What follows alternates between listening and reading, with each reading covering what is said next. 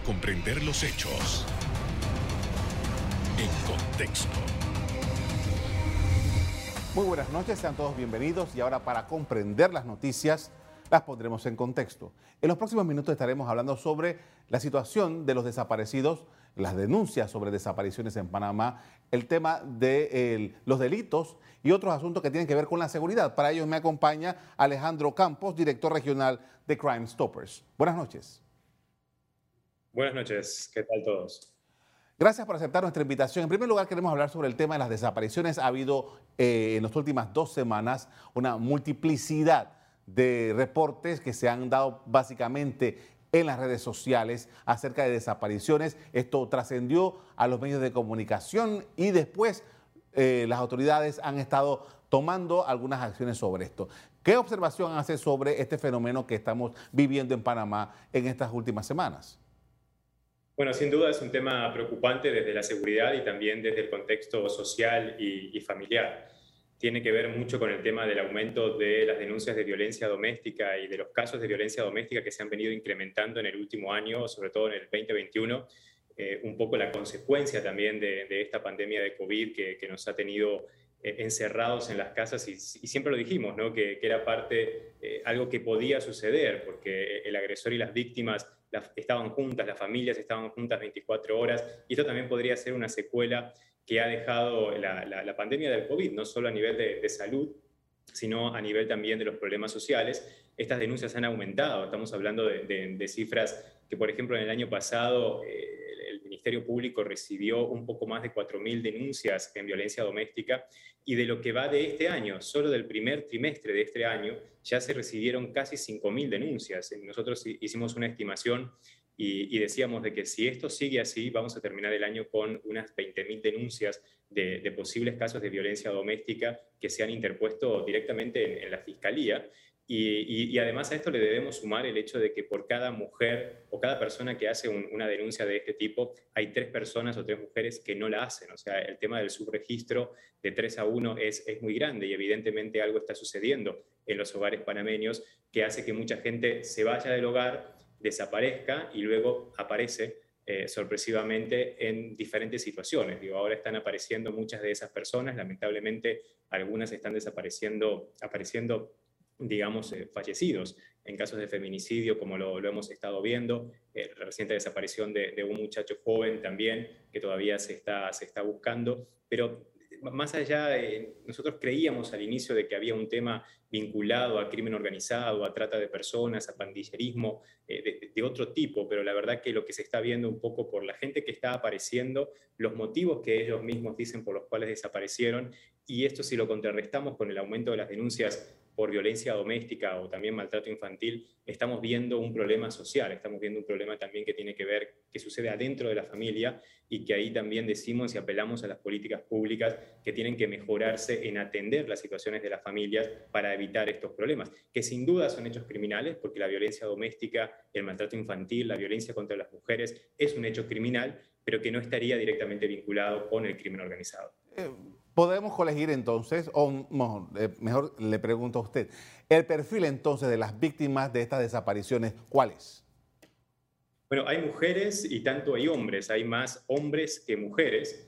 Eh, hay, hay, que ver si también hay un tema del subregistro en cuanto a la desaparición de estas personas, pero con base a la información oficial que se mantiene hoy en día, hay más hombres que mujeres desaparecidos personas eh, jóvenes o por lo menos que están en, el rango de personas laboralmente activas, entre los 30, entre los 20 y los 50 años, eh, están apareciendo algunos departamentos o, provincias en particular con mayores números de desaparecidos, como Panamá, San Miguelito, eh, la zona de Colón, Chiriquí, que es una zona de frontera y eso tendría una preocupación adicional, ¿no? Por toda zona de frontera siempre tiene una dinámica particular con hechos particulares que generan delitos locales diferentes al resto del país. Pero ese más o menos sería el perfil y es el perfil de las personas también que están, están apareciendo y además están apareciendo personas que tampoco estaban en listas de desaparecidos. Yo creo acá, Carlos, que es muy importante apelar más que nada en este momento a la colaboración ciudadana, llamar a la colaboración ciudadana pero responsable de poder usar las redes sociales de una forma responsable para poder brindar la mayor cantidad de información a las autoridades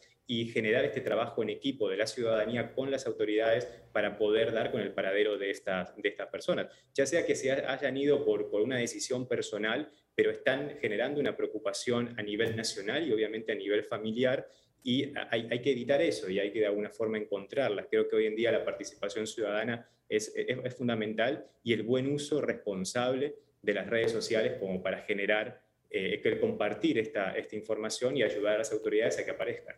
Aquí hay una dicotomía, hay una, una, situación muy particular, porque si estamos hablando de que la mayor parte de, de, las situaciones se dan por violencia doméstica y una vez los familiares notan que la persona no ha regresado, entonces, regresar no es la mejor opción en el caso de que se dé esto. Pero entonces también está la preocupación de ese familiar de que no se sabe nada sobre ello.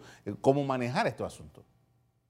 Sí, correcto. Por eso te digo, acá hay, muchas instituciones que, deben dar una mayor ayuda en lo social, en la parte de la política pública, eh, como el INAMU, por ejemplo, en atención a las mujeres, que está haciendo un buen trabajo a nivel nacional y sobre todo en los diferentes INAMUS que están en el país, que, tienen las puertas abiertas 24/7 para las mujeres, y no solo para la mujer, sino también para todo el, núcleo familiar. La CENIAF también desde la parte de violencia o maltrato infantil, pero más que nada no llegar al, tema del maltrato, sino evitar este maltrato y estar alerta de las diferentes situaciones que la, las familias están viviendo. Hoy en día hay muchos problemas que se generan adentro del hogar, gente sin trabajo, sin oportunidades, eh, con, deudas que han quedado a partir de, de, esta pandemia del COVID, que no ven una salida viable. Mucha gente también que vemos que está desapareciendo por, deudas, eh, así lo manifestaron creo que dos personas. Entonces hay, un sinfín de motivos. Yo creo que hay que poner todo esto sobre la mesa y entender lo que está pasando.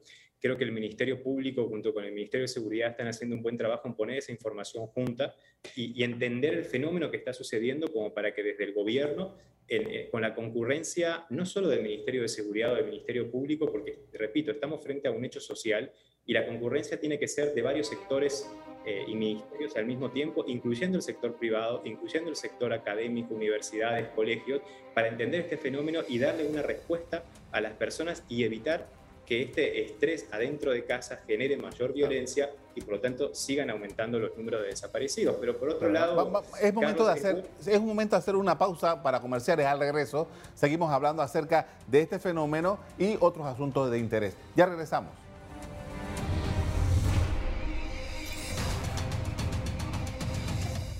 Estamos de regreso hablando con Alejo Campos, director regional de Crime Stoppers. Estamos hablando sobre temas de seguridad y queríamos redondear lo que estábamos conversando acerca de eh, las desapariciones y queríamos, eh, porque hay, hay, un tema, ¿no? El tema de los tiempos, de, del momento en que se se desconoce el paradero de una persona y los tiempos legales que realmente toma para eh, los auxiliares de la seguridad, como es la policía y los investigadores, para in iniciar una investigación. Creo que me parece que es tremendamente pertinente esto, ¿no?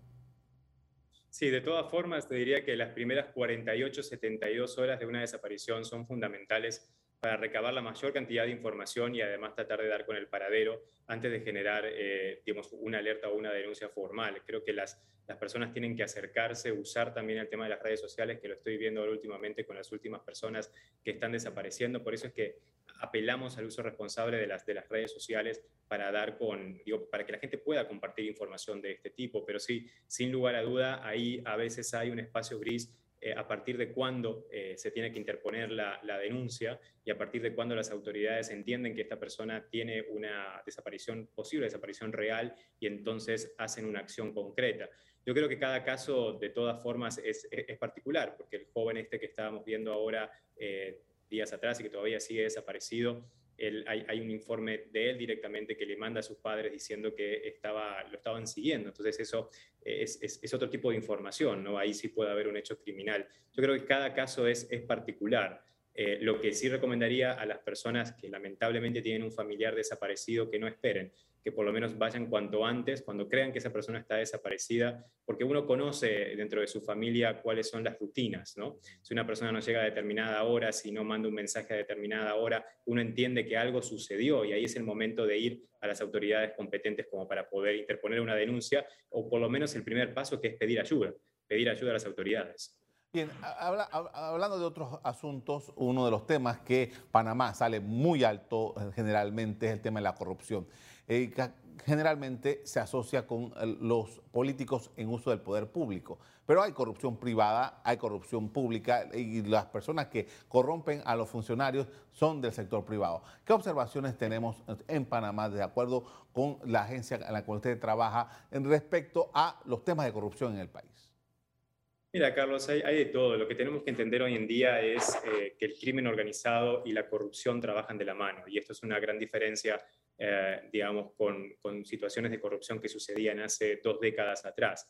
Ahora esto se ha fusionado, se ha combinado y también ahí aparece el sector privado eh, involucrado de alguna forma para facilitar estos procesos. Pero ya hoy en día la corrupción no es un tema únicamente de, gobiernos. Hoy en día es una estructura muy bien creada, que funciona muy bien, con mucha tecnología, con mucho dinero, donde está el sector privado, donde está el sector público, muchas veces el sector financiero también, pero al mismo tiempo el crimen organizado de por medio. Entonces cada vez más está siendo difícil poder contrarrestar los efectos y, y, las acciones concretas de la corrupción. Y además es una investigación y una lucha que debe hacerse en forma transnacional de varias jurisdicciones y varios países al mismo tiempo. No tiene sentido que un solo país haga, un buen trabajo anticorrupción cuando el resto de los países no lo hacen y cuando estas son estructuras transnacionales. Lo, hemos visto con el caso de Odebrecht, por ejemplo, que tiene implicaciones a nivel prácticamente global, que no tiene que ver únicamente con una jurisdicción o con una fiscalía o con una empresa o con un gobierno. Entonces hay que entender esta lógica nueva de la corrupción transnacional como para entonces poder tomar las acciones y las políticas públicas concretas y al mismo tiempo tener, eh, digamos, la facilidad de modificar y actualizar los marcos normativos en todos nuestros países de Latinoamérica que realmente funcionen a favor de todas las cuestiones anticorrupción y, y, de, la lucha anticorrupción. Porque pueden haber excelentes investigadores, muy buenas fiscalías preparadas con tecnología, pero hay un marco a veces legislativo, normativo, que no permite que estas autoridades trabajen. hablemos, de, ese marco, porque hay, está en, en campo del sector público está, eh, y de las empresas internas, el, gobierno corporativo, está el tema eh, administrativo. Pero está el tema penal y casi siempre nosotros estamos viendo lo que pasa en el campo penal. Eh, por ejemplo, en el caso de Panamá, que hay mucha, mucha ah, solicitud de que el, el sistema de justicia actúe ejemplarmente con las personas señaladas por actos de corrupción. Sí, es, es, es, correcto. Acá a nivel de empresas hay varias leyes en diferentes países de Latinoamérica que obligan a las empresas a tener mecanismos de anticorrupción o de antisoborno o de compliance, del famoso conozca a su cliente, de conozca también a sus empleados, canales internos de denuncia que de alguna forma sirven para blindar a las empresas frente a estructuras de corrupción que pueden estar operando adentro de las empresas sin que los dueños de las juntas directivas lo conozcan.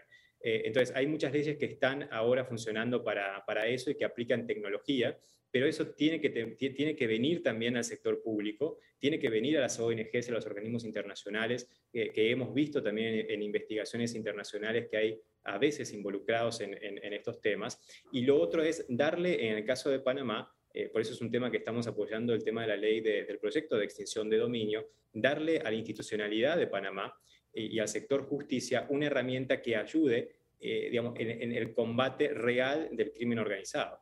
Entonces, es, eh, esto hay, hay, que pensarlo muy bien, o sea, se necesita actualizar las legislaciones en nuestros países con una visión regional.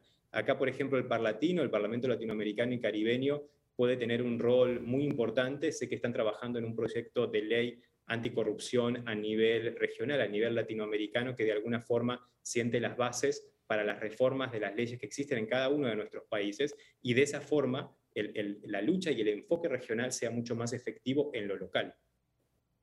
Con esto vamos a hacer una pausa para comerciales. Al regreso, seguimos conversando acerca de temas de seguridad con Alejo Campos. Ya regresamos.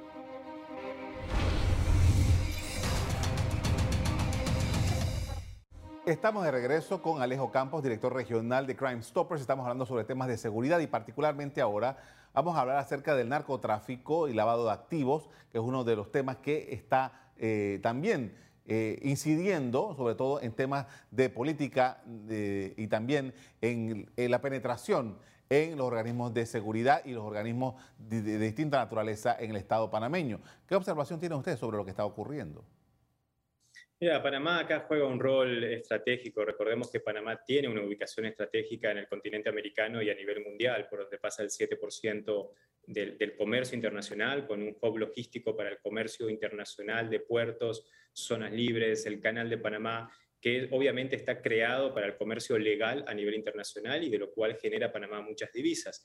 Pero esta infraestructura que funciona también a nivel mundial está siendo también utilizada por el crimen transnacional, específicamente por el narcotráfico, y además teniendo a Colombia uno de los mayores productores, el productor número uno de la cocaína a nivel mundial, es obvio que Panamá tenga consecuencias muy negativas en esto porque es, eh, eh, está en el medio de esta ruta. Entonces, eh, la cantidad de incautaciones que se ven, por ejemplo, en el año pasado, en lo que fue del 2021, el, Ministerio de Seguridad llegó a incautar 128 toneladas de cocaína.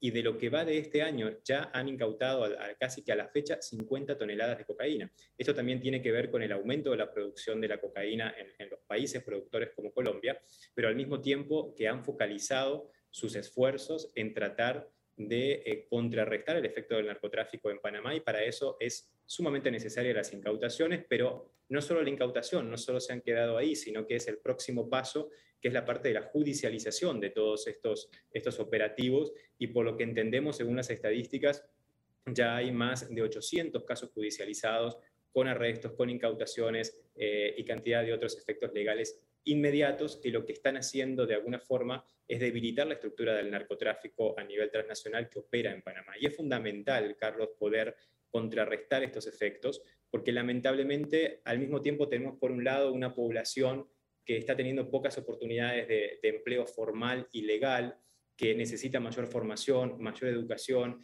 Recién lo hablamos al inicio que necesita más apoyo en la parte del desarrollo social. Entonces realmente es una población altamente vulnerable y que por un lado, si el Estado no le da todo esto, el narcotráfico se los da. y más allá de que esté bien o mal, es la realidad. Ahora, eh, eh, tomando en consideración esto, porque eh, sí, hemos visto hace algunos meses que se han hecho operativos, han, logrado arrestar personas y eso es importante en este tipo de operación, pero generalmente aquí en Panamá ya se lo toma hasta casi de broma, que dice, bueno, encuentran un cargamento de droga y no arrestan a nadie, lo, lo, comenta la gente, todo el mundo dice eso. Esa imagen no favorece mucho y qué esfuerzo adicional es necesario para mandar el mensaje correcto. Pero eh, sí hay, muchísimos arrestos en cada uno de los operativos. Eh, yo creo que ahí tal vez eh, es un tema de comunicación, pero todos estos operativos e incautaciones generan arrestos concretos y también generan, por ejemplo, incautaciones de armas de fuego. Recordemos que el 90% de los homicidios que suceden en Panamá violentos se realizan con un arma de fuego. O sea que esta alta cantidad de incautaciones de armas de fuego de alguna forma está previniendo mayores homicidios y feminicidios. Pero acá, Carlos, no hay que quedarse con el número de las incautaciones, ni de los arrestos, ni de las armas incautadas, porque al final, si no tratamos de contrarrestar la estructura económica criminal de las estructuras criminales, no vamos a generar un efecto realmente positivo para Panamá.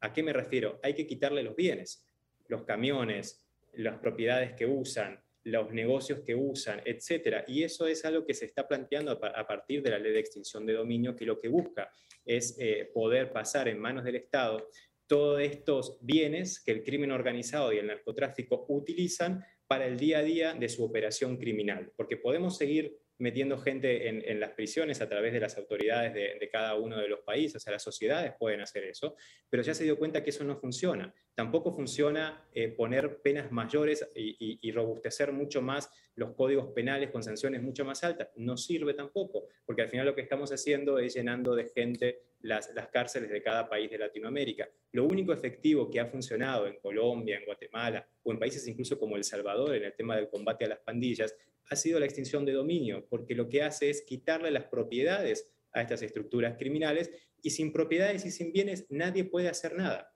Entonces hay que realmente generar un efecto en, lo que ellos usan para generar su actividad criminal, que son sus bienes. Por eso es muy importante y, lo vamos a seguir apoyando junto con otras organizaciones, el que se siga hablando y se siga debatiendo el tema de la extinción de dominio, porque va a ser muy importante para Panamá realmente para tener un efecto eh, concreto frente a la lucha al crimen organizado y al narcotráfico. Ha, habido mucha resistencia todavía en Panamá. Ese proyecto ya creo que tiene como dos años en la Asamblea y no avanza. Sí, se presentó en abril del año pasado, eh, está ahora en un trabajo de subcomisión, bueno, la Asamblea entró en receso, esperemos que en julio de este año se retome el proyecto y se retome además con, un enfoque concreto que es para lo que el proyecto se ha presentado, que es crimen organizado y narcotráfico, para ningún otro más.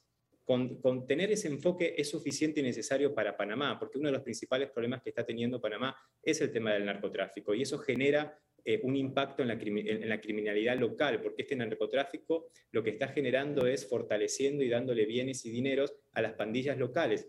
Y esas pandillas locales son las que tienen amenazada a las poblaciones locales, la calidad de vida de las poblaciones locales y el desarrollo de ellas. Entonces, si queremos impactar en estas pandillas locales, tenemos que también impactar en su fuente de financiación. Ahora, uno de los elementos que más se le ha reclamado a Panamá es, por ejemplo, la eh, eh, e impedir que el, país sea utilizado como un centro para el lavado de activos, para un blanqueo de capitales. Y hay eh, solicitudes directas a Panamá que, nos, coopere internacionalmente con esto, pero que también que produzca sentencias aquí, procesos que lleguen a conclusión en Panamá. Eso todavía Panamá tiene materia pendiente con ese asunto. Eh, es correcto, todavía a nivel de la comunidad internacional, Panamá no, ha logrado, digamos, satisfacer esta, necesidad mundial que hay de que hayan condenas, de que hayan investigaciones serias de alto perfil, además, eh, sobre el tema de blanqueo de capitales, sobre el abuso de la legislación, el abuso del sistema financiero panameño, que lo que genera es bajar la competitividad financiera de Panamá. Eh, generar burbujas económicas como las que se generaron en su momento y cuyas consecuencias se están viviendo ahora por parte de la población, que dice que no tiene dinero. Bueno, pero ese dinero viene de estas burbujas económicas que genera un cash directo en la población eh, y, esto es lo que generan los sistemas de blanqueo de capitales. Pero sin duda vamos a esperar ahora en la, próxima evaluación conjunta de países que hay en el mes de junio, porque es necesario que Panamá muestre eh, cuestiones concretas para salir de las listas en donde está, porque si no, sí, su nivel de competencia y sobre todo de reputación internacional va a caer y eso no va a generar inversión para el país y sin inversión no hay mano de obra legal en el país y por lo tanto, si no hay mano de obra legal, la gente va a buscar cualquier forma para poder generar dinero y ahí, repito, es cuando está el crimen organizado relacionado con el narcotráfico que les va a dar esa oportunidad. Entonces, esto es una, es, es una cadena, es una cadena donde un efecto, una acción concreta genera varios efectos al mismo tiempo, pero tenemos que ser puntuales en, las acciones que se están haciendo. Eh, antes era un secreto a voces, ahora hay evidencia porque se han dado arrestos de la penetración del organismo de seguridad de instituciones públicas por parte del narcotráfico. Eh, y se ha hablado de la vinculación de políticos, eso no ha todavía aterrizado lo suficiente, pero ¿qué evaluación hace usted sobre este asunto? Funcionarios involucrados promoviendo o beneficiando al, crimen organizado en este tipo de operaciones.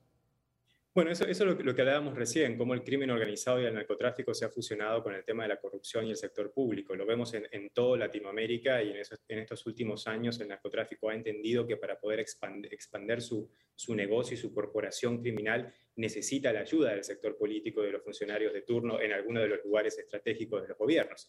Pero más que nada quisiera hacer un, paréntesis en el tema de, los estamentos de seguridad y acá reforzar la idea de que también sucede en otros países, Panamá no es una excepción en la regla, pero también hay muchos estamentos de seguridad que muchas veces están, están amenazados, están ampliamente amenazados por estas estructuras que tienen poder, que tienen contacto, que tienen dinero y que tienen una penetración en el territorio donde tal vez un estamento de seguridad está trabajando.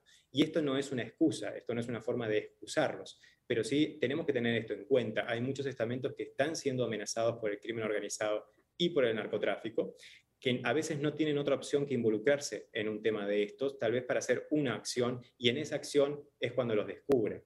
Y acá, Carlos, creo que es importante el compromiso que ha tenido el Ministerio de Seguridad en conjunto con nosotros, con Crime Stopper, de, abrir un canal de denuncia directo para que si la gente tiene información sobre casos de corrupción de alguno de los estamentos de seguridad, ya sea policía, Senafrón, la aeronaval o migraciones, entonces que lo reporte, que lo denuncie en forma anónima y que hay un equipo adentro del ministerio que el mismo ministro creó para poder atender este tipo de denuncias y ya hay varios casos que están siendo analizados. Ah, el tipo de seguridad para las personas que denuncien esto, aunque sea de una manera anónima en, redes, en, en, eh, mecanismos por Internet.